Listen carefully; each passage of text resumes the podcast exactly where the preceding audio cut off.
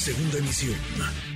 Manuel López San Martín, en MBS Noticias. Le agradezco mucho estos minutos a José Nabor Cruz, secretario ejecutivo del Consejo Nacional de Evaluación de la Política de Desarrollo Social, secretario ejecutivo de Coneval. Gracias, eh, José, José Nabor Cruz, qué gusto saludarte, ¿cómo estás? ¿Qué tal, estimado Manuel? Un gusto platicar contigo de nueva cuenta y todo, todo, Antonio. Igualmente, muchas gracias. Eh, como siempre, te escuchábamos con atención ante diputados, dando a conocer cifras, cifras sobre la pobreza a nivel nacional y estatal. ¿Cómo estamos? ¿En dónde estamos parados como país después de pues, un panorama económico muy complicado tras la pandemia, sobre todo por la pandemia y después de la pandemia? Eh, claro que sí, Manuel, y efectivamente eh, en una reunión de trabajo que tuvo con Eval, con la Comisión de Bienestar de la Cámara de Diputados el día de ayer, pues les compartimos algunas de las estadísticas que en los últimos meses hemos estado publicando en torno a pobreza multidimensional y pobreza laboral. Empiezo con el primer indicador. Eh, en agosto del año pasado, las cifras más recientes las dimos a conocer para 2020. estamos hablando de un 43.9% de la población es decir, alrededor de 55.7 millones de personas en el país están en situación de pobreza. Eh, si, si, revisamos pobreza extrema, estamos hablando de 8.5% de la población, es decir, alrededor de 10.8 millones de personas en situación de pobreza extrema. Obviamente, eh, y, siempre hacemos énfasis, esta información es eh, producto de la encuesta nacional de ingreso gasto de los hogares que levanta el INEGI cada dos años. Y en este momento, pues, e, esta encuesta fue levantada entre agosto y diciembre del 2020, obviamente justo en los meses pues, de mayor eh, impacto socioeconómico derivado de la contracción del Producto Interno Bruto derivada de la pandemia y evidentemente eh, estas cifras de pobreza están eh, retomando este efecto negativo que tuvimos en términos socioeconómicos. En el ámbito estatal, obviamente tuvimos eh, un, importante grupo de estados, casi 18 eh, estados que tuvieron incrementos de la pobreza de 2018 a 2020. Quintana Roo fue la entidad que en ese momento tuvo un incremento significativo, 17 puntos porcentuales de incremento de las personas en situación de pobreza en aquella entidad.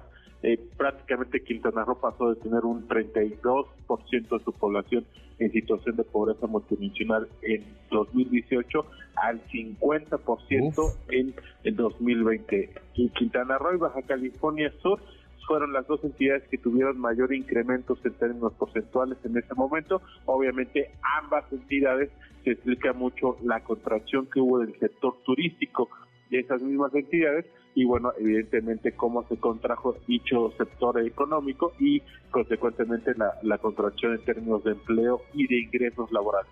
En general, Quintana Roo, Baja California Sur, Tlaxcala, Estado de México, Yucatán, Querétaro y Nuevo York fueron las seis entidades que tuvieron incrementos por arriba de 5 puntos porcentuales en sus niveles de pobreza de 2018 a 2020 y en contraparte tuvimos alrededor de dos entidades que aún en este contexto de pandemia tuvieron reducciones que oscilaron entre 1.5 y 3 puntos porcentuales. Y Nayarit, Nayarit fue la entidad que, que sí tuvo una reducción relevante de casi 5 puntos porcentuales en el porcentaje de su población en situación de pobreza, después Colima, Zacatecas, Sinaloa y de hecho Oaxaca, Chiapas y Guerrero que si bien el día de hoy son las entidades que tienen un mayor número de personas en situación de pobreza, tuvieron afortunadamente una reducción en sus niveles de pobreza de 2018 a 2020. Qué interesantes, qué, qué interesantes datos, porque de pronto nos vale la pena, digamos, matizar, contextualizar y revisar por región, por entidad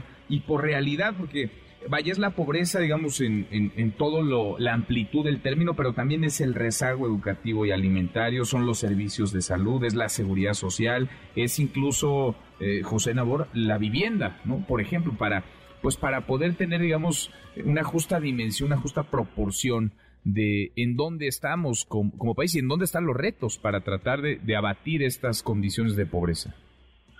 Claro que sí, efectivamente, Manuel, nuestra medición, nuestra metodología, pues permite este enfoque multidimensional y eh, eh, aún sí, claramente tenemos todavía un 19.2% de la población con rezago educativo en cuanto a la parte de carencia alimentaria, eh, todavía tenemos prácticamente 22.5% de la población, es decir, uno de cada cinco mexicanos mexicanas tiene la carencia por acceso a la alimentación nutritiva y de calidad. En el ámbito de las viviendas sí ha habido un avance, de hecho, en las dos carencias que ocupamos en Coneval para medir multidimensionalmente la pobreza, tuvieron una reducción. La primera, que es calidad por calidad y espacios de la vivienda, todo este ámbito que revisamos en cuanto al tipo de material de los techos, de los muros, si hay piso de cemento en las viviendas, solamente el 9.3% de la población eh, a nivel nacional registra la carencia por calidad de espacios de la vivienda y un rezago un poco mayor, 17.9% de la población registra la carencia por acceso a los servicios básicos de la vivienda.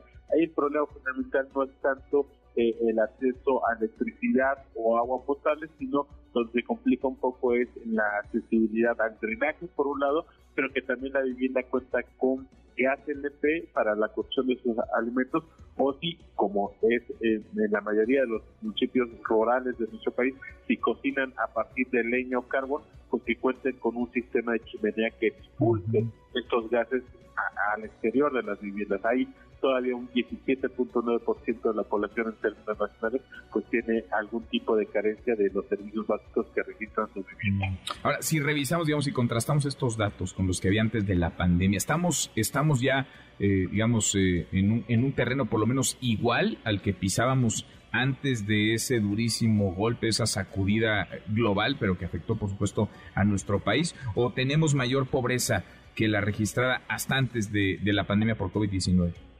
digamos que estamos en una situación apenas por arriba de lo que teníamos previo a la pandemia y con el otro indicador de pobreza que también estimamos, que es pobreza laboral, este afortunadamente con la información de la encuesta nacional de ocupación y empleo lo podemos eh, estimar de manera trimestral. ¿Y qué teníamos previo a la pandemia? Pues un 36.6% de la población en situación de pobreza laboral. ¿Qué es pobreza laboral? Pues tomamos solamente los ingresos laborales de las personas y lo comparamos con el valor monetario de la canasta alimentaria. Pues previo a la pandemia, de hecho, ya traíamos un comportamiento descendente de este indicador, insisto, en un 36.6% de la población en situación de pobreza laboral para el primer trimestre de 2020. Evidentemente llega la pandemia en el segundo trimestre, de hecho, inclusive no hay un levantamiento de la encuesta de la ENOE por parte de MECI derivado de, las disposiciones de la Secretaría de Salud.